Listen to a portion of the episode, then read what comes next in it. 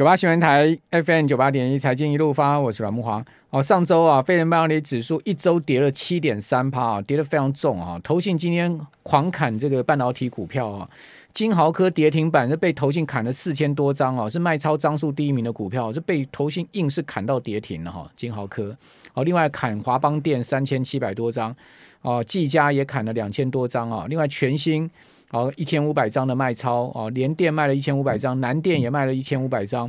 哦，台盛科哦被砍到两百六十块哈，今天呃破了两百五，呃几乎要破两百五了。好，这砍了一千两百多张。另外卖超奇鋐、台表科、华通、威风电，买超什么呢？买超元晶、台肥。哦，台肥买了三千多张。哦，另外买旺宏、中信金、长荣航、仁宝、开发金、兆丰金、中钢、红海。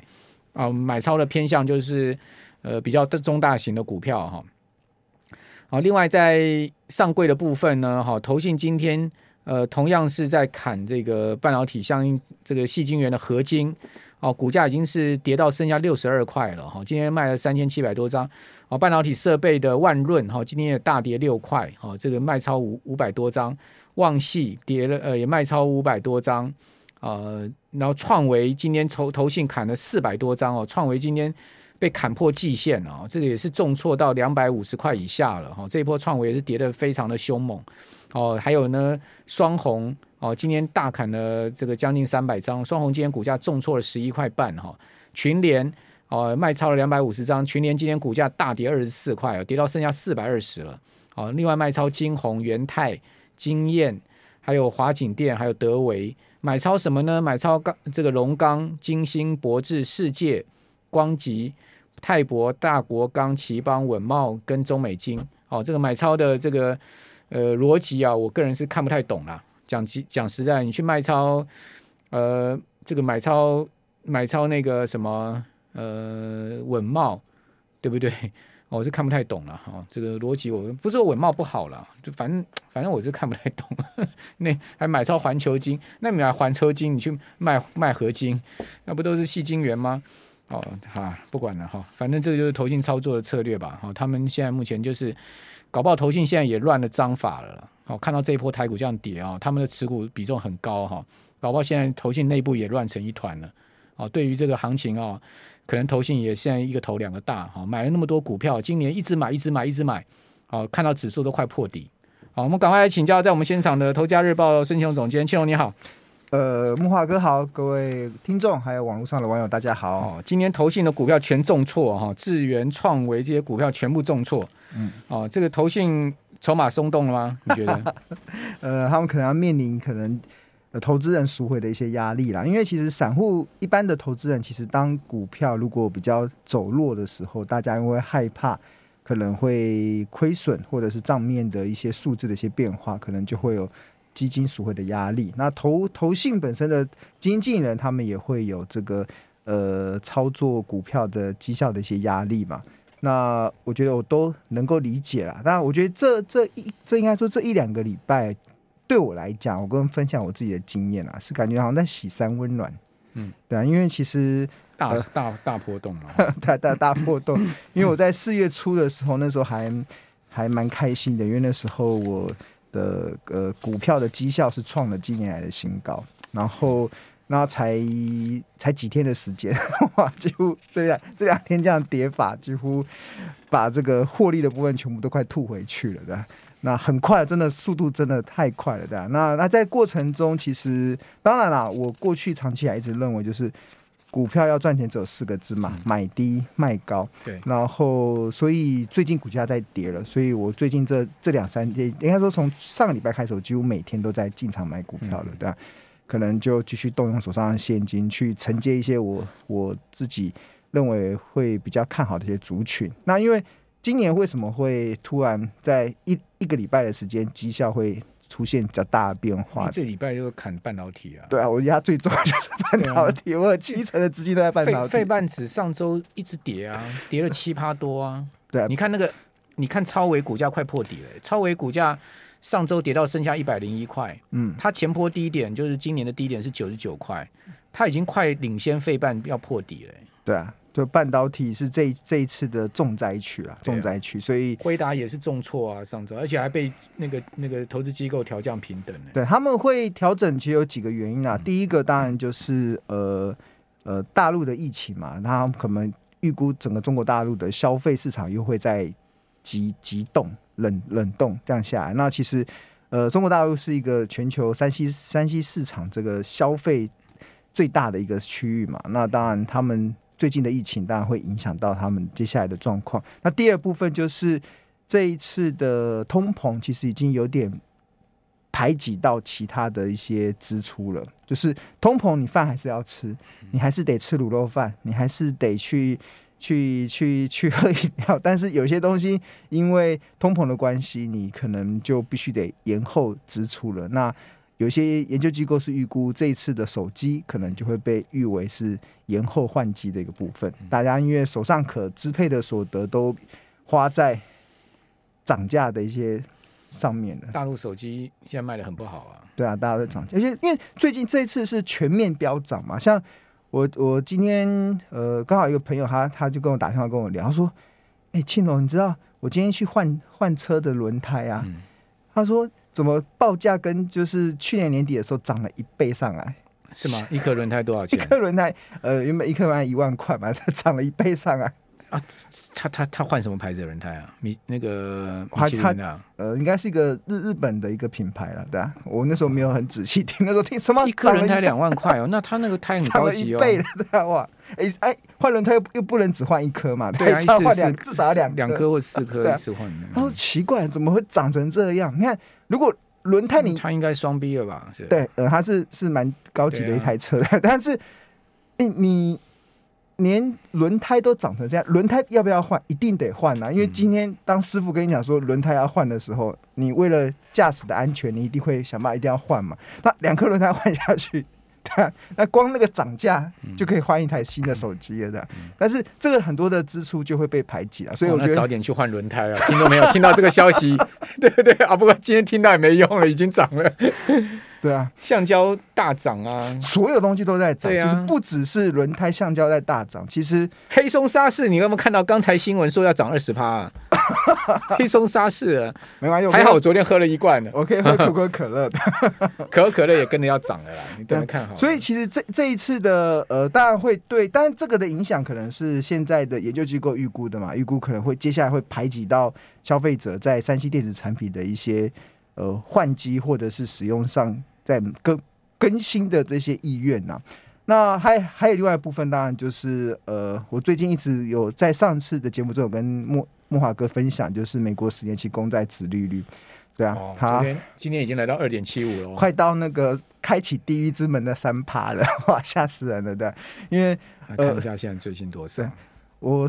呃，最低在三月初的时候还在一点六六，一点六，现在已经来到二点七了，对吧？二点七 percent 了，就是短短的这三一不到一个月的时间，其实已经飙涨了六十 percent 呢，对啊，美美债殖利率可以在一个月内飙涨，哇，现在快二点八了，现在目前美债十年期殖利率二点七六九了，将近二点七七了，哦，你的地狱之门快到了，不是我的啦，是华华街形容的啦，那。为什么美债殖利率一旦开启，哎，我美债殖利率来到三趴，会有会对金融市场造成开启地狱之门的杀伤力的？其实就是一个很简单的一个逻辑啦，就是如果你买债券，美国的债券都假设有三趴的殖利率，那你为什么要去买有风险性的资产？比如说以台积电来讲，台积电。呃，我姑且不论它的成长性啊，它今今明今年明年的成长性，台积电今年预估大概它配十一块好了，那它以它今天的股价来看的话，殖利率大概一点九趴左右，所以台积电殖率一点九，那美债殖利率如果是三趴，现在是二点七五、二点八嘛，那当然那个国际热钱在国际的资金在做一些资产配置的时候，呃。就会有一些不一样的一些想法啦。那但三趴是一个蛮重要的一个对股票市场会有一些压力的一个状况。那那庆荣，你现在看到这些状况，看起来你刚刚所讲这些状况都不不不是好事嘛，对不对？对啊。那你自己个人手上持股要怎么做呢？就那你还你现在还在加吗？对啊，越跌 越跌越没力，啊。那那你为什么？那你为什么不等这些事情稍微告一段落？哦，没有啦，就是呃。应该说事情告一段落之后，股价就已经报复性反弹上去了。所以你宁可宁可就是说持续按你的按部就班，按照你的策略操作就对。对啊，就是买低卖高嘛。只有股价跌的时候才会有低点，然后什么时候会为什么会跌，就一定有一些利空讯息嘛。那你只要设定好，那重点就是你。我还我还一直强调那个投资的节奏啦，就是你现在有钱可以加嘛。现在比如说，我现在我大概手上还有三成多的三成左右的现金可以加码。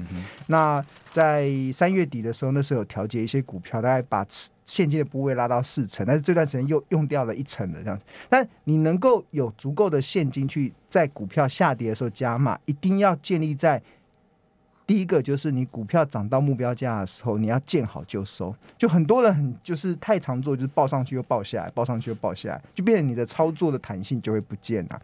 那当然现在重新又回到那个呃股价在跌的过程了。所以现在对我来讲，我唯一的策略单就是买啊，就是一直买，就是我设定的一些股票就跌下来了就买嘛。台积电五六零买啊，五五 再买啊，再跌我就再买的，那就。就要相信啊，好股票会越跌越美丽，这样。嗯嗯，好，那呃，现在目前我们看到在法人操作的部分也是持续卖超哈。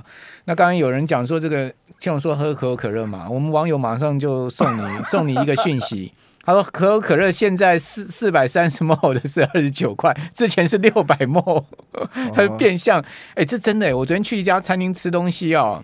我发现他那个菜量也变少了，因为那我常点的菜啊，嗯，我知道啊，他的菜量是多少，就真真真的同样价格，但菜量变少。对啊，所以好吧，我们这边先休息一下。九八新闻台 FM 九八点一财经一路发，我是阮木华。讲到这个物价上涨，我们刚刚小编呢，还有我们呃一我们现在目前直播间里面大家都提供了一些讯息。啊，比如说我们电台附近的这个自助餐。啊，主菜每一项都涨五块，嗯，哦，这个是一个涨价事实嘛，哈、啊，这个每天去买自助餐知道嘛。另外呢，我们电台附近有那个俄阿米爽，嗯，啊、哦，这个我们主计总长吃的蚵仔面线，哈，说呢四十块涨到四十五块，啊，涨十趴，也超过十趴，对，对啊，嗯，什么都涨啊，物价真的是动得很凶啊，对啊，那、哦、所以这什么主计总处说我们的 CPI 三趴多，我觉得那根本就。CPI 三趴多哪符合事实啊？